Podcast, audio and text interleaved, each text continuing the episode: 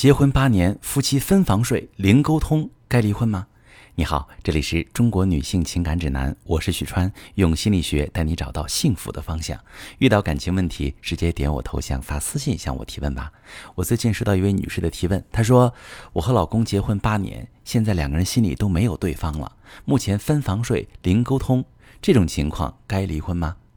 好，朋友们，如果你们夫妻俩的这种状态已经持续很久了。你现在拿出一张纸，给自己一些认真思考的时间，然后写下所有你们还没离婚的理由。你和老公的关系已经形同陌生人，却还一直进一家门，为什么？有哪些原因制约了你离开这段婚姻？又有哪些因素让你一直维持这段婚姻呢？把这些都写下来之后，一条一条的去想，如果离婚，这一条自己是否有能力应对？或者至少通过努力可以解决。如果这些对你来说都不是问题，离婚之后自己都能搞定，那么你可以选择结束这段婚姻。但如果有自己难以应对的问题，肯定不建议你立刻离婚。你可以从两个方面做考虑：一方面是婚姻还有没有挽救的余地和价值；另一方面是为了应对离婚做准备，在离婚之前把这个困住你的难题解决掉。我们先说第一个方面，婚姻走到名存实亡的阶段之前，夫妻双方一定经历过很多挣扎，比如很多矛盾解决不了，争吵给双方带来情感上的伤害，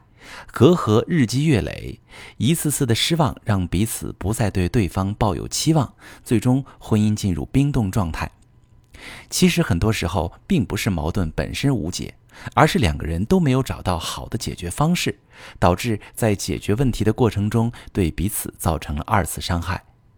如果你没有尝试过用正确的方式解决问题，就给婚姻判了死刑，那你很可能会错过一段本可以修复的婚姻关系。什么是正确的方式？我举一个常见的例子。我的很多来访者说，老公逃避沟通，自己明明很想要和老公沟通解决问题，但老公要么不耐烦不开口，要么躲出去，最后自己越来越暴躁，逼着老公面对，最后老公干脆搬走分居了。遇到这种情况，很多人都觉得婚姻没救了，但其实造成这种情况有一个很简单的原因，就是夫妻俩原本就没有在解决问题，而是一直在解决对方。妻子以为的沟通，在老公看来是兴师问罪，所以他躲着；而老公的逃避更加激怒妻子，最后问题本身被搁置了，变成两个人在追逃，一人追一人逃，一方逼得越紧，另一方躲得越远，恶性循环。想要扭转局面，追的那一方得先停下来，然后重新建立沟通模式。最简单的沟通模式是描述客观情况加表达自己的感受，提出解决方案，然后双方讨论解决方案，达成共识。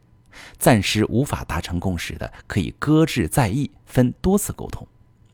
当然，这只是一个简单的例子。在修复严重破裂的夫妻关系时，需要根据实际情况制定一系列策略，修复周期也会比较长。我再说第二个方面，就是关于为应对离婚做准备。那根据我的经验，在破裂的婚姻面前犹豫不决的人，考虑最多的通常有两个因素：一是为了孩子，二是为了生活。我先说孩子的方面，很多人说为了给孩子一个完整的家庭，但孩子可以从中受益的完整家庭，指的是健康健全的家庭，而不是父母不说话的压抑家庭，或者父母天天吵架的充满硝烟战火的家庭。在健康的家庭中，孩子能感受到充满爱和关怀的家庭氛围。他们通过父母的互动，熟悉付出爱和接受爱的方式，从而发展出完善的爱与被爱的能力。在爱中成长起来的孩子，性情更加平和开朗，能以积极的方式应对生活中和社交中出现的问题。长大之后，更懂得如何去经营充满爱与尊重的婚恋关系。而那些完整但不健全的家庭，只会让孩子在成长中形成不利于身心健康的认知。那就拿你的情况来说，孩子看到自己的爸妈成天一句话不说，各顾各的，家里地上掉根针都能听到，这种压抑会让孩子形成自卑胆怯的性格，甚至认为父母不说话是自己的错。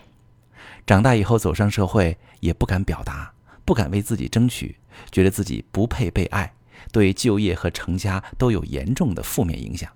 所以还不如离婚，和对方协商好抚养教育孩子的方式，各自出力，让孩子分别享受来自父亲和母亲的关爱。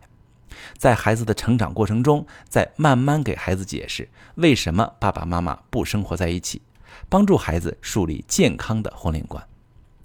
我再说说现实层面上的生活问题吧。如果是收入上的原因，那除了做好争取更多抚养费的准备，你恐怕还得学习一些技能，增加收入。现在呢，不像是移动互联网时代之前，你必须要出门上班才能维持生计。你现在完全可以搞点副业或者兼职，像是配音、设计、剪辑、写作，都比较容易上手，也能获得不错的收入。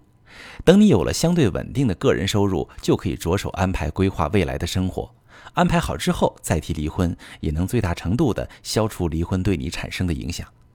当然，夫妻感情破裂之后让人不愿离婚的因素还有很多，但大体的思路就是尝试在离婚前解决你能够解决的问题，把离婚造成的损失和影响降到最低。如果你正在一段纠结的婚姻当中，不知道该和还是该离，你可以把你的情况发私信详细跟我说说，我来帮你分析。我是许川，如果你正在经历感情问题、婚姻危机，可以点我的头像，把你的问题发私信告诉我。我来帮你解决。如果你的朋友有感情问题、婚姻危机，把我的节目发给他，我们一起帮助他。喜欢我的节目就订阅我、关注我，我们一起做更好的自己。